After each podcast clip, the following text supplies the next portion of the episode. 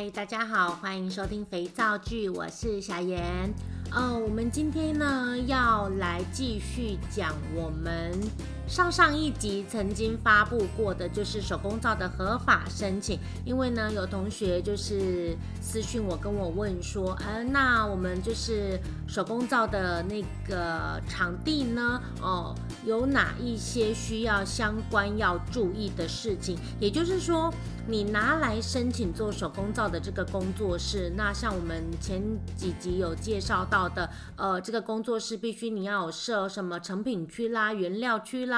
呃，包装区啦等等之类的。那同学有私讯问我说，诶，那关于这一个部分，我们可不可以就是稍微介绍的详细一点？所以呢，我们今天来讲一下。如果呢，你要申请手工皂的合法贩售，关于环境的这一个部分，有哪些应该要注意的东西哦？第一个，我们在申请手工皂的这个工作室啊，其实并没有很严格的一个限制。其实我觉得这一块呢，政府对于手工皂的这些呃，我们小量贩售的制作呢，我觉得条件是放得比较宽松的，有很多工厂。化妆品工厂等等之类的，他们申请的地点呢，可能必须是在合法或者是合格的工业用地上，他们才能去申请做那个工厂登记的这一个部分。那相较于他们的辛苦哦，以及地点的部分的土地的这一个使用分区的这个部分呢，对于我们小量贩售的这个手工皂的这个制作呢，其实是比较宽松的哦。如果你们就是一般呐，大家的家都是在社区大楼里面嘛，有电梯嘛，那像这样子的环境，其实也是可以申请的哦。如果呢，我们要把手工皂的这个申请制造呢，跟我们自己的住家放在一起，有哪一些需要注意的事项呢？我想同学要问我的应该是这一点，因为其实。并没有太多的人有办法说，我有一个完全独立的房子哦，我就用这一个房子来申请手工造的合法贩售。价，当然啦，财力雄厚的，当然你也可以做更多更好的规划。这样，那我想同学们想要了解的，应该就是我们一般。手工皂学习制作之后呢，我要怎么利用我自己家里的这个环境啊、我愿意缴一点税金贡献给国税局，但是环境应该要怎么样去设置，才能够通过卫生局的一个检查稽查的部分，对不对？好啦，手工皂的这个制作呢，其实它是属于化妆品管制的这一个部分，这我们上上一次有说过了。然后呢，所以呢，在制作手工皂的这个环境呢，它必须要与你的家庭生活完全隔离开来。你会觉得说，我在讲什么天方夜谭呐？我如果要在我家里申请，我要怎么样让手工皂的环境跟我家里完全隔离开来啊？会觉得说，小云老师在讲什么那个做不到的这个鬼话吗？不是这样的啦，其实呢，就是说。假设你们家三房两厅，你有一个房间其实是书房，你可以把这个书房里面呢不相关的杂物先把它挪出去，就把书房这个位置呢空出来，当做手工皂的工作室的一个申请。这样子好就可以了。手工皂的工作室呢，它必须要与你们家的居住环境啦，例如说你的厨房，例如说你的客厅，好，是一个完全被隔离开来的空间，这是一个很重要的一点。当初小妍老师在申请的时候呢，本来用的是一楼的客厅的某一个角落，但是呢，第一次申请的时候呢，就被打枪了。不过现在回想起来，我觉得还蛮好的，就是因为有这一些被打枪的过程，我才知道说，哦，我接下来应该要怎么样的改进这样子。那假设我用客厅的一角，那但是我的客厅就是，例如说，也许我的沙发区啦，跟我的电视区，我们不可能中间有一个布幕完全隔开嘛，那这个就没有办法符合。环保局的规定啊，卫生局的规定这样啊，所以呢，假设你是用你们家客厅的某一个局部的范围，那你可能要去做一个长的垂坠式的那个拉门，或者是你得把这一个空间小幅度的装潢隔绝开来哦，或者是你去做一个。从天花板往下挂的那个，有一点像医院这样子的那个布帘的那个布幕，让这个区块跟你外面的环境是完全被隔离开来的。我是不晓得，就是像这样子用那种垂的那种窗帘这样子，到底你们的县市政府的那个卫生局会不会让你通过啦？因为我刚刚就是前几集有讲嘛。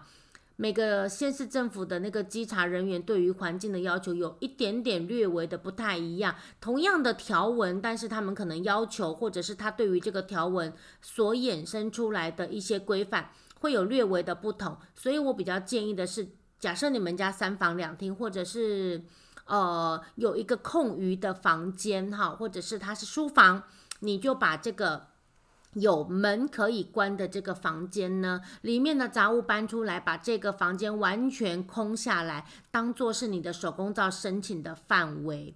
然后手工皂的申请的这个制作环境上面呢，必须要有第一个要有个更衣室哦，就是我们实际去参访生技化妆品工厂呢，他们的设置也是这样子的哦。进来的时候呢，要有一个更衣间。哦，那可能就是他们必须要换上所谓的无尘衣啦，戴无尘帽啊，然后再经过一个空气门，然后再进入到比较干净的化妆品制造的这个环境内。那我们小量制作的人呢，我们也必须要有一个这样子的更衣室。那更衣室呢，就可以跟你们家的厕所或者是浴室间摆在一起，没有关系。哦，我们之前在申请的时候呢，我们会在浴室的这个门背后呢挂一个一整排的勾勾，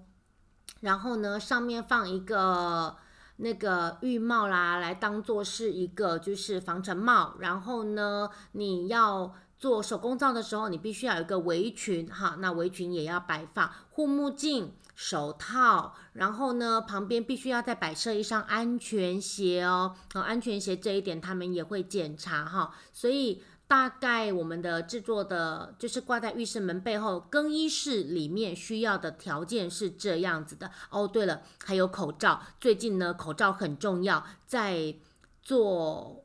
呃，手工皂的这个申请的更衣室里面呢，口罩的这个摆放也很重要。这样子，好好，更衣室里面呢，像我们刚刚重复一下，你要有一个。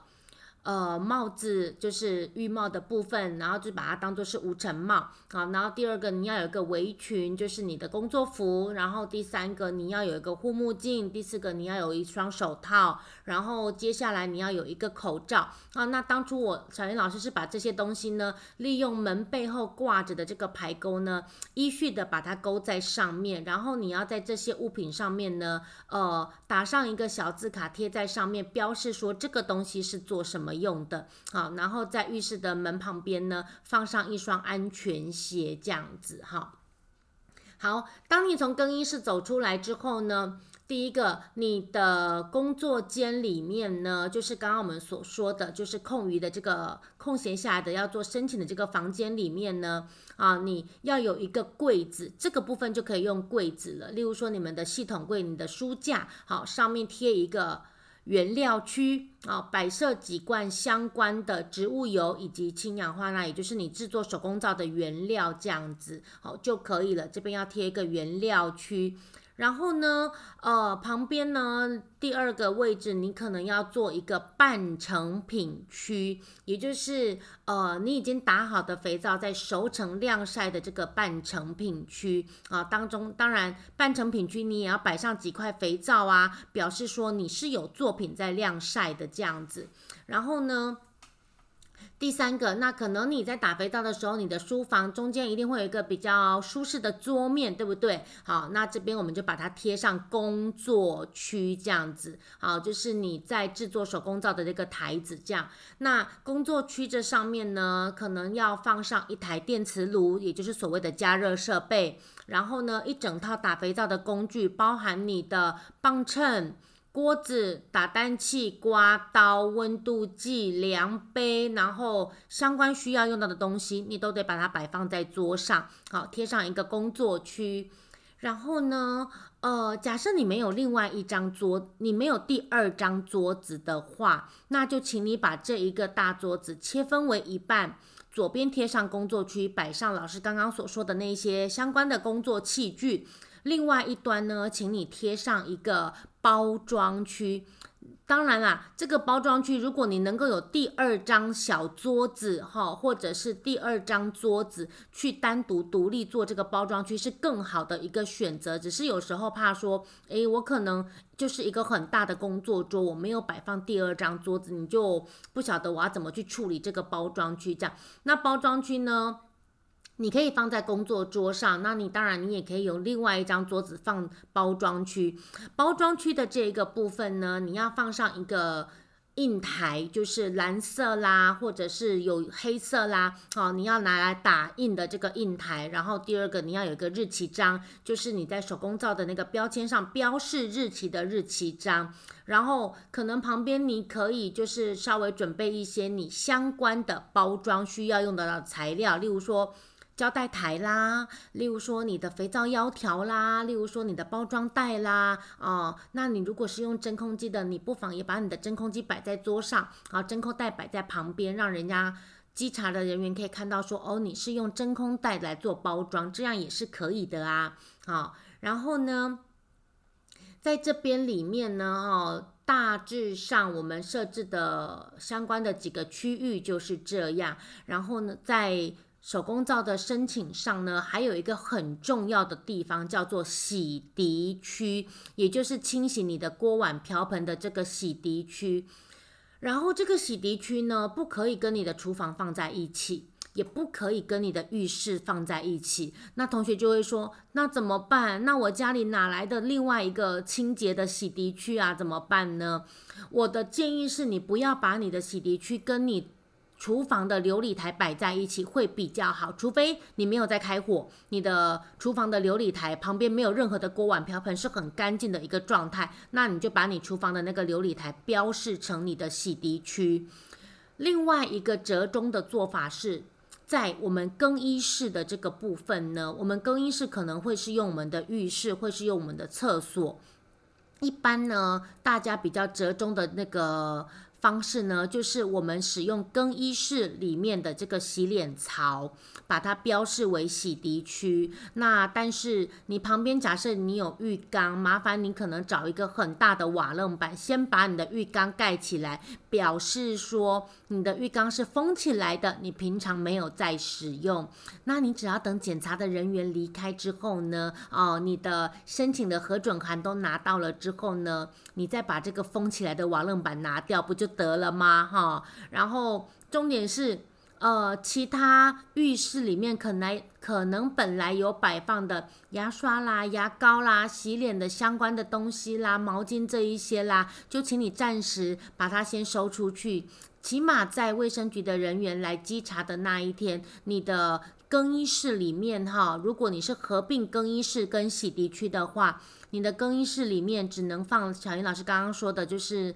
你的手套啦、口罩啦、工作服这些相关的东西，而且要标示清楚。然后另外一个洗涤区那边就是要干净的，它就是一个洗脸槽，然后不要再放别的东西喽。好，其他生活用品，请你都把它先移出去，这样子。那有浴缸的，记得就是上面放一个塑胶的那个瓦楞板，然后把浴缸整个盖住。啊，当然旁边你的洗发精啦、你的沐浴乳这一些，拜托你也暂时都把它收走吧。好，让你的更衣室还有还有洗涤区看起来就是。呃，一个干干净净的一个环境，好，没有在做他用的一个状态这样子，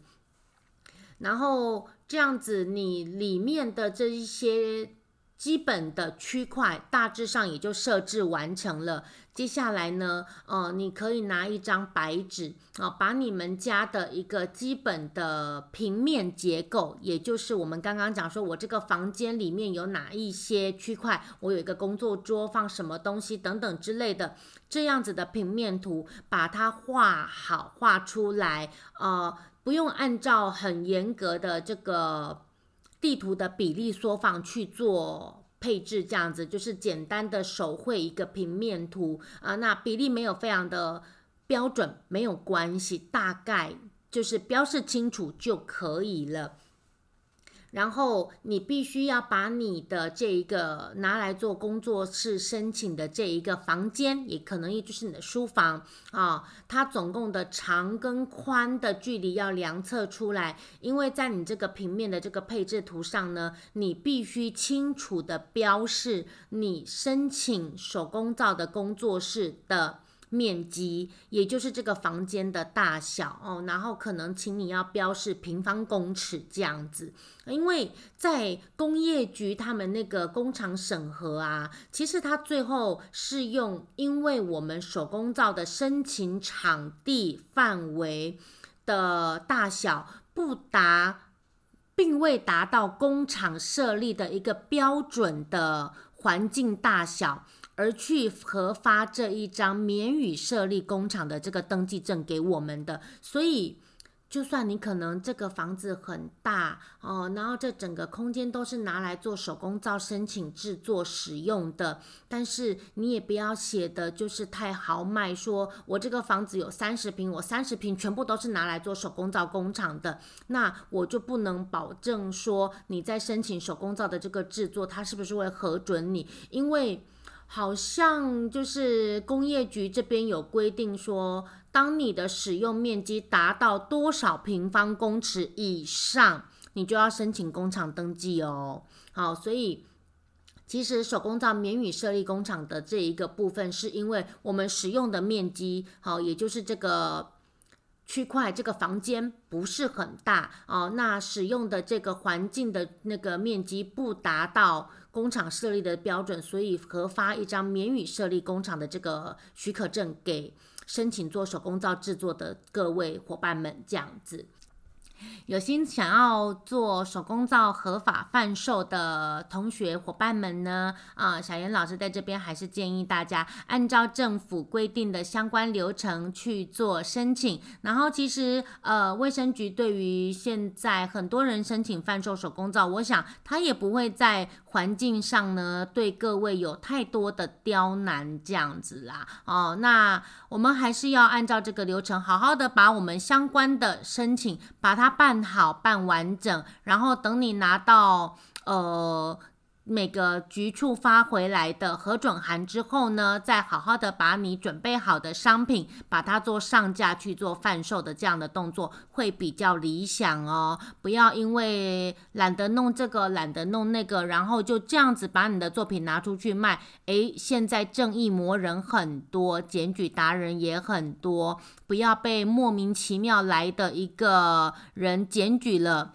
然后呢，反而还被罚哦，还没开始卖又要被罚了，这不是很冤枉吗？对不对？啊，花一点小时间，然后呃，把这个部分都把它申请好。那当然。如果你的口袋比较深、财力比较够的人呢，这以上的这一些相关的申请流程，会计事务所是可以做代办的。据我所知，代办费好像是六千块吧。好，所以如果你没有那么多时间可以去处理这些事情，但是你又希望你可以合法贩售手工皂的，不妨也找一个你熟悉的会计事务所去帮你把相关的流程把它给办好。啊，总而言之，就是希望大家能够在合法的规定下。开心的去做商品贩售，然后呢，在这边呢，也就是借由贩售的这个动作呢，得到更多人对你的产品的支持与鼓励，这样好不好？好啦，我们今天跟各位聊到这喽，咱们下回见啦，拜拜。